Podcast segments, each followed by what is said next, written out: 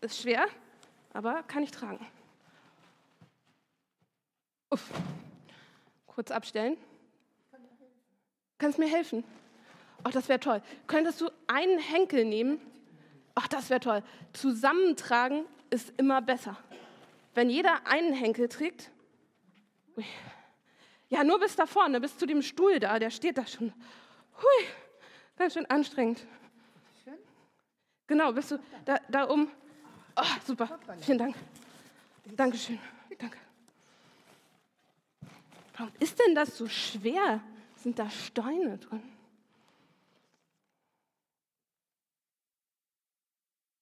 Ach so. Kein Wunder, dass das so schwer ist.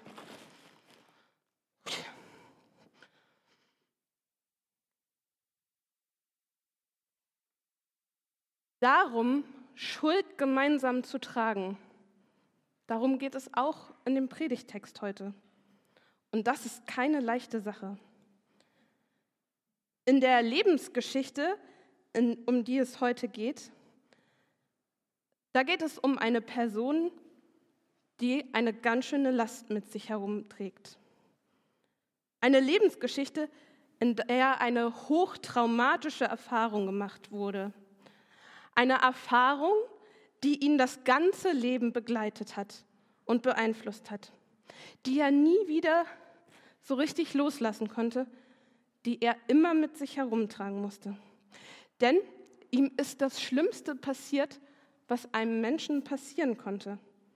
Er ist verraten worden. Aber nicht von irgendwem, nicht von jemand Fremden, sondern von der eigenen Familie, von den eigenen Brüdern. Und das, obwohl doch gerade die Familie der Ort des Vertrauens sein sollte. Seine Brüder waren aber neidisch auf den kleinen Bruder und auf seine gute Beziehung zum Vater und haben ihn in einen Brunnen gesperrt. Und dann haben sie ihn sogar an Sklavenhändler verkauft. Doch nach einiger Zeit wendete sich für Josef das Blatt, denn Gott hat es gut mit ihm gemeint. Und so arbeitete sich Josef Stück für Stück nach oben auf, bis er die rechte Hand des Pharaos war, ein hoher Beamter. Jahre später drohte eine schlimme Hungersnot in Ägypten und Israel. Und Josefs Brüder wollten zurück zum Pharao gehen, um Getreide zu kaufen. Da erst trafen die Brüder Josef wieder. Jetzt hätte Josef sich endlich nach Jahren rächen können. Er hat, hätte allen Grund dazu gehabt, es seinen Brüdern einmal so richtig heimzuzahlen.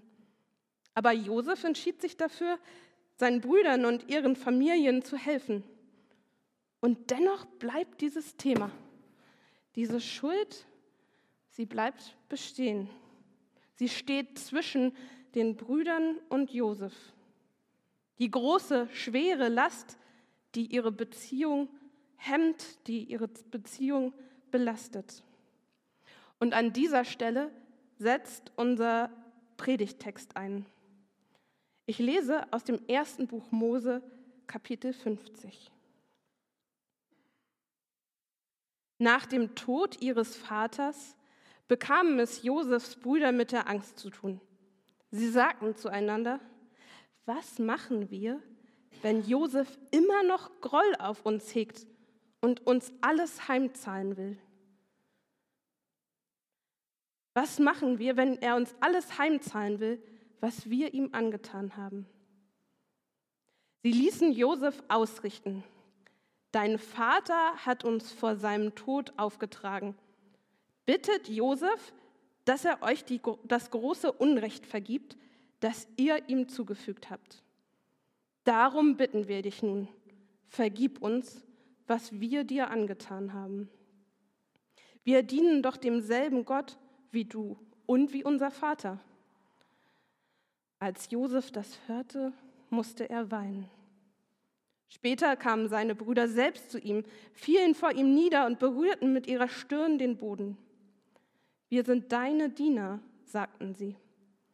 Du kannst mit uns machen, was du willst. Doch er beruhigte sie. Habt keine Angst, ich maße mir nicht an, an Gottes Stelle einzunehmen. Ich hatte Böses, ihr hattet Böses mit mir vor, aber Gott hat alles zum Guten gewendet.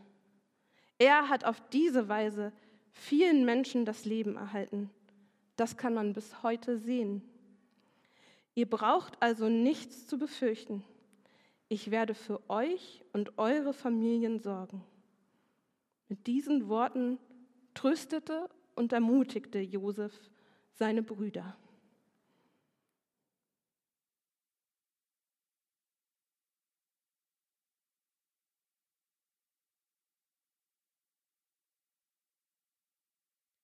Josefs Brüder hatten Angst vor Rache, und zwar große Angst. Nach all den Jahren könnte es passieren, dass diese Schuld, die sie mit sich herumtragen, doch noch hervorkommt. Sie bangen davor, dass das alles noch einmal neu aufbricht. Es könnte ja so sein, dass Josef nur darauf gewartet hat, dass sein Vater endlich stirbt. Er, es könnte ja sein, dass, sie, dass Josef darauf gewartet hat, dass sein Vater stirbt, also dass er sich nicht rächen wollte, bevor sein Vater gestorben ist. Dass er seinem Vater das nicht noch antun wollte. Vielleicht hat Josef nur darauf gewartet und jetzt bricht alles von neuem auf.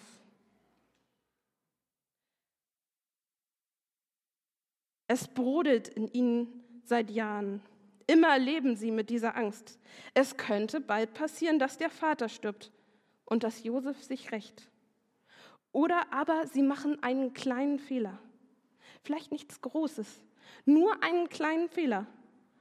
Aber die Schuld, die ist ja schon da und der Kochtopf, der brodelt ja und der Deckel ist die ganze Zeit irgendwie drauf und dann sprudelt alles hoch und die Suppe explodiert alles fliegt durch die Luft. Oder vielleicht auch gar nicht richtig Rache. Noch nicht mal Rache. Vielleicht einfach, dass die Beziehung zwischen den Brüdern jetzt, wo der Vater gestorben ist, erst recht zerbricht. Bei einigen Familien ist das so, dass wenn jemand stirbt, der die Familie so zusammengehalten hat, ja, dass die Familie dann auseinandergeht. Also nicht Rache, aber ja, Zerbruch der Beziehung. Und schließlich versorgt Josef seine Brüder ja immer noch, seine Brüder und seine Familien. Es könnte ja jetzt sein, jetzt wo der Vater tot ist, dass Josef einfach den Geldhahn zudreht und sagt, jetzt ist Schluss. Jetzt habe ich euch lange genug unterstützt und Vati guckt auch nicht mehr hin. Also jetzt ist wirklich Schluss. Schließlich sind sie ja immer noch mitten in der Hungersnot und vollständig abhängig von der Versorgung ihres Bruders. Und so schicken sie sogar ihren verstorbenen Vater.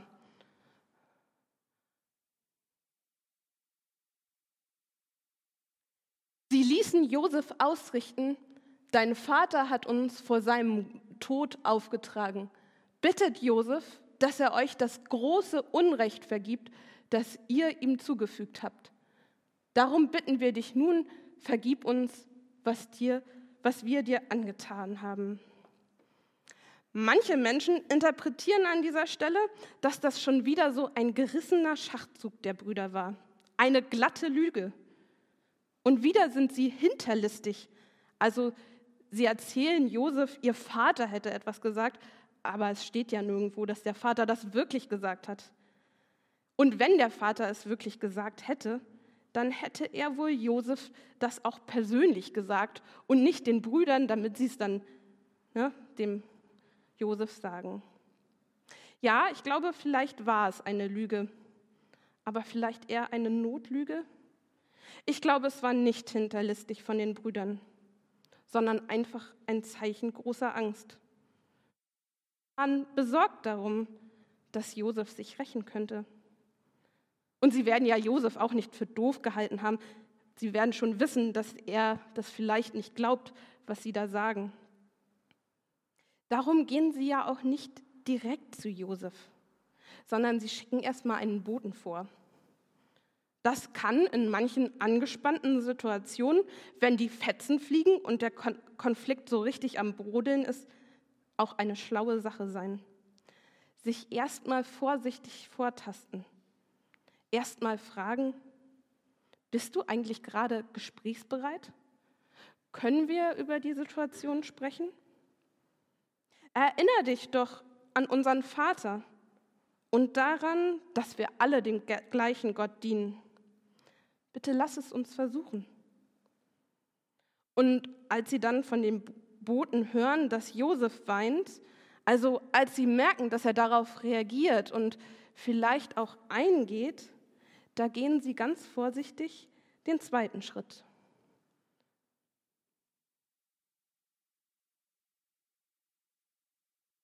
Später kamen seine Brüder selbst zu ihnen, fielen vor ihm nieder und berührten mit ihrer Stirn den Boden. Wir sind deine Diener, sagten sie. Du kannst mit uns machen, was du willst. Sie werfen sich auf den Boden. Sehr symbolisch, so machen wir es heute nicht. Aber doch die Schuld zu zeigen, das ist immer noch wichtig. Sie zeigen durch eine Geste ihr schlechtes Gewissen. Sie gestehen ihre Schuld ein. Denn Vergebung das bedeutet nicht, die Schuld klein zu reden. Manchmal sagen wir ja, entschuldige bitte. Und dann antwortet der andere, ja, ja, ist schon gut, kein Problem, nicht so schlimm oder halb so schlimm. Und bei kleineren Sachen mag das sicher auch funktionieren, aber bei größeren Sachen geht das nicht. Das ist keine Vergebung. Wer vergibt, darf nichts kleinreden. Auf der anderen Seite weidet sich der Bibeltext aber auch nicht an den schlimmen Details und beschreibt nicht, wie Josef da im Brunnen lag. Das macht er an keiner Stelle. Also da wird nicht beschrieben im kleinsten Detail nach dem Motto, erst Josef warst du ja arrogant zu uns und hast uns von deinen Träumen erzählt und dann sind wir sauer geworden und dann und dann und dann. Es ist auch gar nicht nötig, all die schlimmen Details noch einmal zu wiederholen. Es wissen ja beide davon. Die Brüder wissen es und Josef weiß es auch. Sie wissen, was schiefgelaufen ist. Es reicht einmal, die Schuld einzugestehen. Und dann tun sie es. Sie bitten um Vergebung. Das machen sie hier an dieser Stelle zum ersten Mal. Sie sind in der Vergangenheit schon einmal zu Josef gegangen, Jahre zuvor, als sie zum ersten Mal um Getreide gefragt haben. Das war ja die Vorgeschichte. Auch da haben sie sich niedergeworfen, aber sie haben nicht um Vergebung gebeten. Ich glaube, darin steckt eine große Wahrheit. Schlimme Schuld kann man nicht einfach so vergeben. Das braucht einen Weg, einen Weg, den man geht, bis man vergeben kann. Das geht nicht von heute auf morgen, von jetzt auf gleich. Es braucht Zeit. Und spannend finde ich auch, um was sie genau bitten. Also das Wort Vergebung, das ist im Deutschen so ein bisschen, da haben wir ein Wort für, aber in der hebräischen Sprache, da gibt es mehrere Wörter dafür. Und die Bibel kennt auch verschiedene Arten der Vergebung. Denn es gibt auch viele verschiedene Bibelgeschichten, Lebensgeschichten, in denen mächtig gestritten wird. Und jede unterschiedliche eigene Lebensgeschichte, die von großer Schuld belastet ist, braucht auch den ganz eigenen Prozess, um Schuld zu vergeben. Wir kennen zum Beispiel das Abwaschen von Schuld. Darum feiern wir ja auch Taufe und da steckt das auch mit drin, dass man sauber wird, also Schuld abwaschen kann. Dass unsere Beziehung zu Gott belastet, alles, was unsere Beziehung zu Gott belastet, wird abgewaschen oder weggeworfen oder zugedeckt. All das sind ja Bilder, die in der Bibel stehen, die beschreiben, wie Schuld vergeben wird. Aber das ist nicht das, was hier an dieser Stelle steht. Die Brüder fragen nicht danach, dass diese Schuld einfach weggeworfen wird. Die Brüder fragen danach, dass die Schuld nasar, also getragen wird. Vergeben heißt hier gemeinsam tragen. Der eine nimmt den einen Henkel und der andere nimmt den anderen Henkel. Denn es ist allein zu schwierig, die Schuld zu tragen. Nasar heißt tragen, ertragen oder wegtragen. Sich nehmen, auf sich laden oder eben vergeben. Dadurch wird die Schuld nicht ungeschehen gemacht. Und auch die Folgen der Schuld können nicht einfach ungeschehen gemacht werden. Garantiert hat Josef psychisch immer noch darunter zu leiden. Der wird immer wieder Schwierigkeiten damit haben, anderen zu vertrauen. Vielleicht hat er sogar Flashbacks oder Albträume. Die Brüder fragen Josef, ob sie zusammen diese schwere Last tragen können. Denn ja, auch die Brüder müssen ja selbst unter diesen Folgen leiden. Die hatten ja die ganze Zeit, erinnert euch, sie hatten die ganze Zeit Angst vor der Rache, dass Josef das Opfer zum Täter werden könnte. Vergebung meint aber, dass Täter und Opfer gemeinsam die Schuld tragen. Das ist die, Idee dahinter. Und was ist mit der anderen Seite? Was ist mit Josef? Wie reagiert Josef jetzt? Vergibt Josef seinen Brüdern die Schuld? Vergibt er wirklich? Ich glaube, das bleibt in diesem Text ein bisschen offen. Vergebung ist ja etwas, was man erbitten kann. Ich kann dich bitten, mir zu vergeben. Ich kann es aber nicht einfordern. Vergebung ist etwas, was nicht selbstverständlich ist. Viele Menschen schaffen es nicht zu vergeben. Was ist mit Josef? Schafft er es zu vergeben?